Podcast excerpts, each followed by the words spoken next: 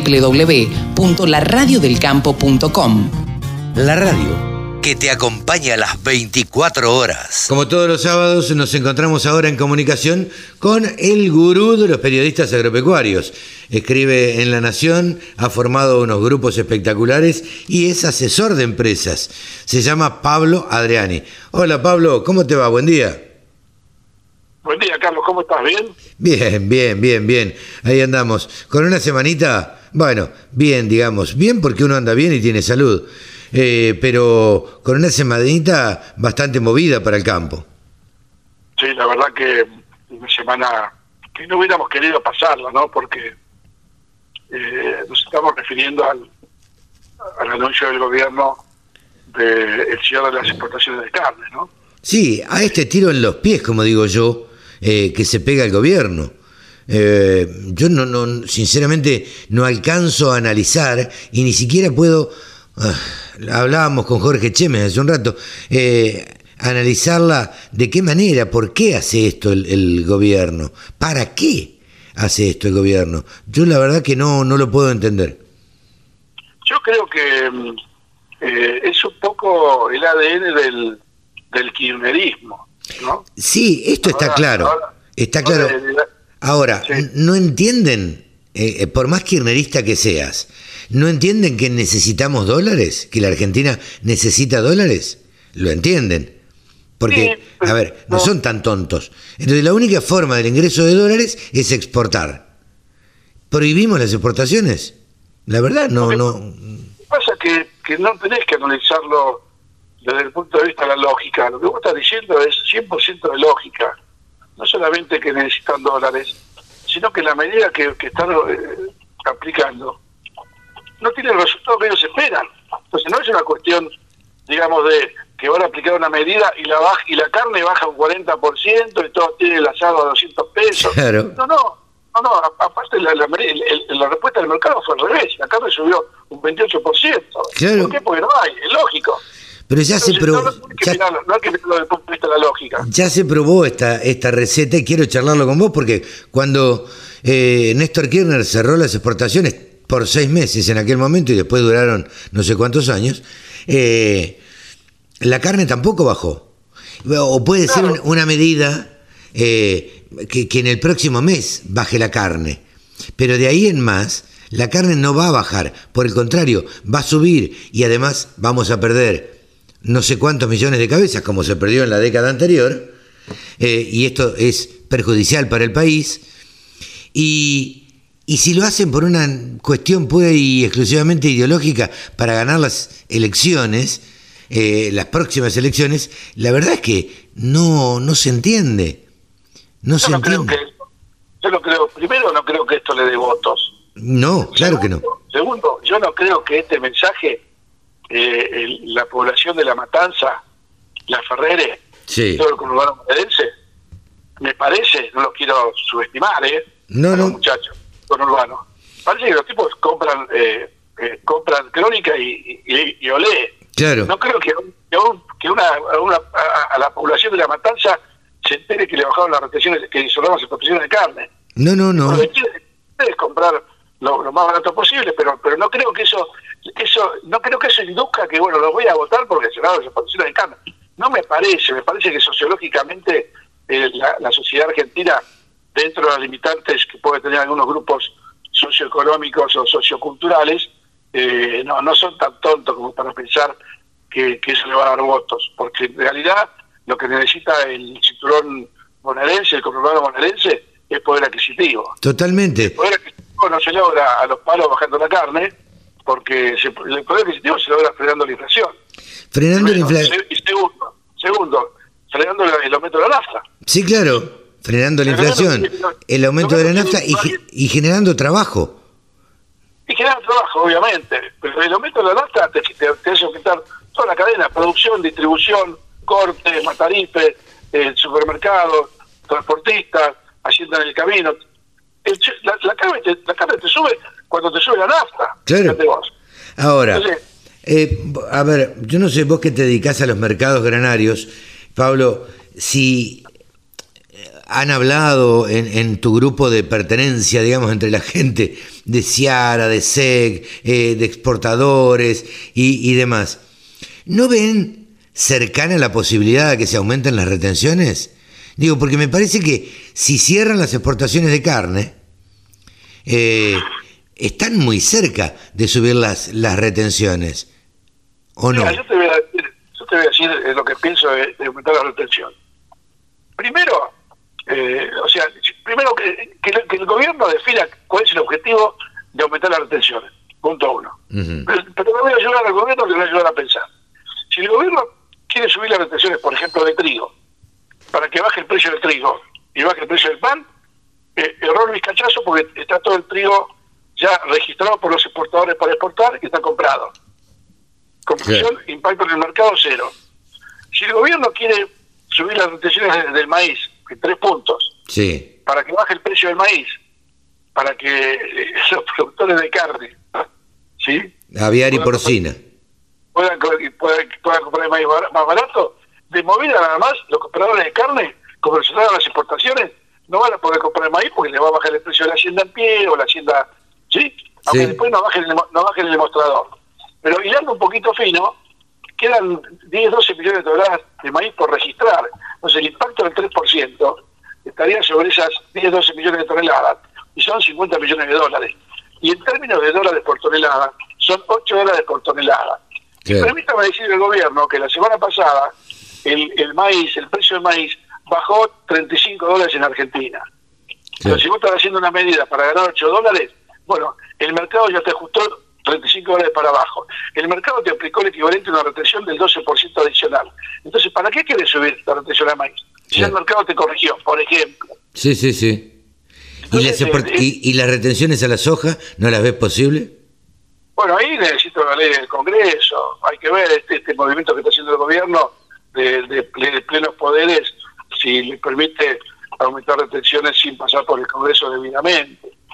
O sea, no, o sea, vamos a, vamos a ponerlo así, Carlos, eh, y no nos escuchan. Si el gobierno quiere ir a la guerra con el campo, el primer paso ya lo dio.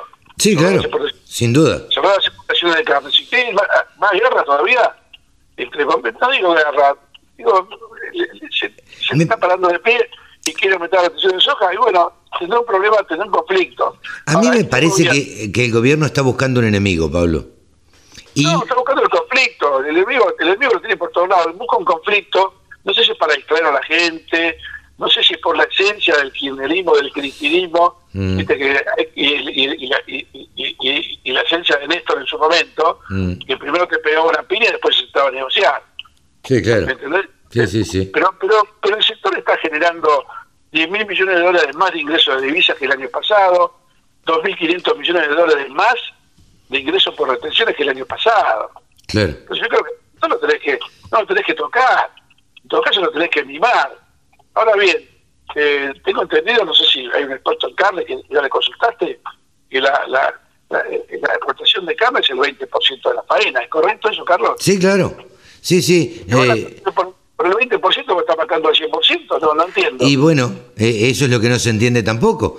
la verdad es que no sé, nadie, nadie puede entender demasiado, pero eh, también hay sectores que no se quieren enfrentar con, con el gobierno, eh, tienen que seguir trabajando, no se quieren enfrentar, pero lamentablemente esto va a traer eh, despidos en los frigoríficos exportadores porque no van a tener que, no van a poder exportar, por lo tanto va a quedar gente en la calle, va a tener menos ingresos, con lo cual la verdad no sé cuál es el beneficio que ven para el gobierno. no, no, no, no, hay que, no hay que verlo con la lógica ni con el beneficio. El gobierno busca el conflicto por el conflicto en sí. Y habla muy mal, habla muy mal de todos los funcionarios de este gobierno que aplican una medida que va contra lo que acaba de decir recién vos.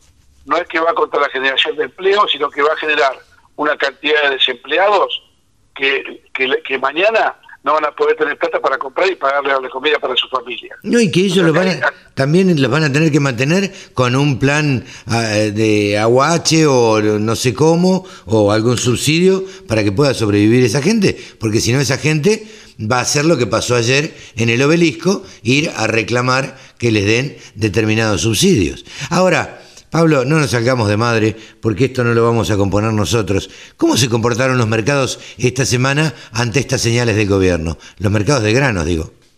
Mira, los mercados, eh, para resumirlo un poco, eh, la soja eh, tiene un, piso bastante sólido. Hay que recordar que la semana pasada se dio el informe de Luda, que, y vuelvo a repetirlo, que el informe de Duda no justifica la baja que se produjo en maíz en, en, Chicago. El maíz en Chicago cayó 43 dólares en, en una semana. 43 dólares. Eh, la cifra de luz no justifican esa baja. Hay un, un, signo negro ahí que, que en cualquier momento aparece y vamos a ver cuál es. Eh, con lo cual, eh, el maíz hay un efecto arrastre. Acá en Argentina tuvo una baja bastante fuerte también, podemos decir 30 dólares, 35 dólares, porque ya a mediados del viernes estaba cotizando 215, un maíz que hace 10 días valía 250.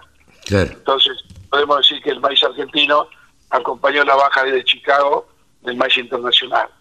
Eh, en el caso de la soja, el escenario es un escenario distinto, eh, porque el informe de duda tampoco corrige eh, suficientemente la producción como para que haya recuperación de existencia vamos a niveles de existencia muy bajos, tanto en maíz como en soja.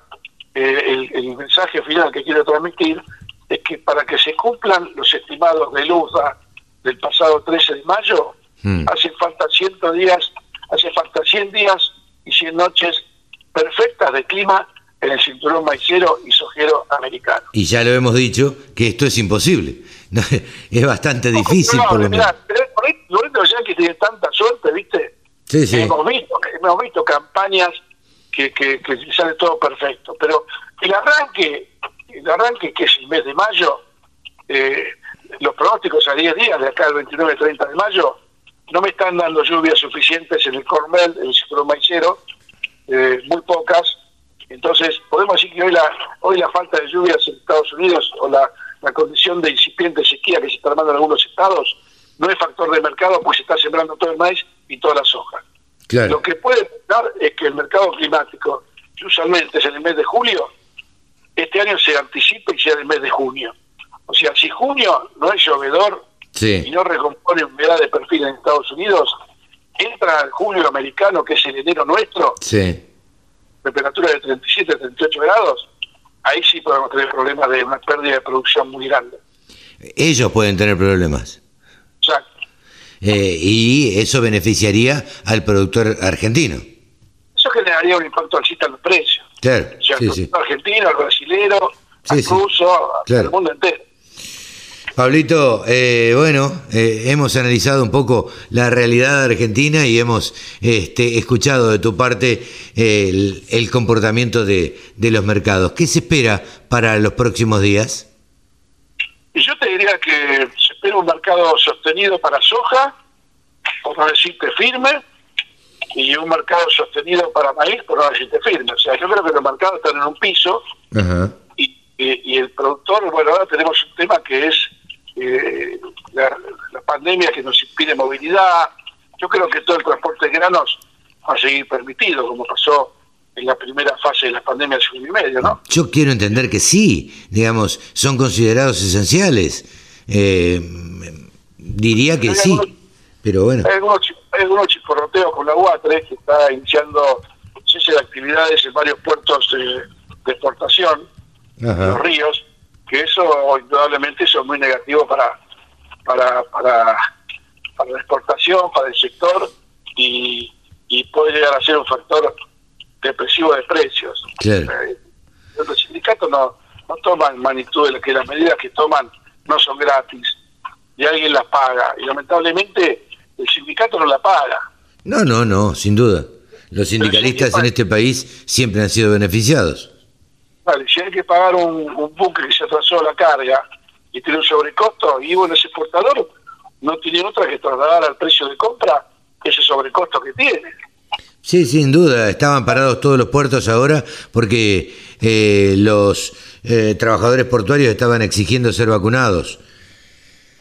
Eh, Claro, pero, pero fíjate vos, hasta, lo que pasa, Carlos, si, si le dan no sé cuántas vacunas a los piqueteros, y sí, claro. cual- cualquiera, cualquiera tiene derecho a reclamar. Cualquiera tiene no- sí, derecho a ir y reclamar y decir, yo también soy esencial, eh, este, necesito que me vacunen.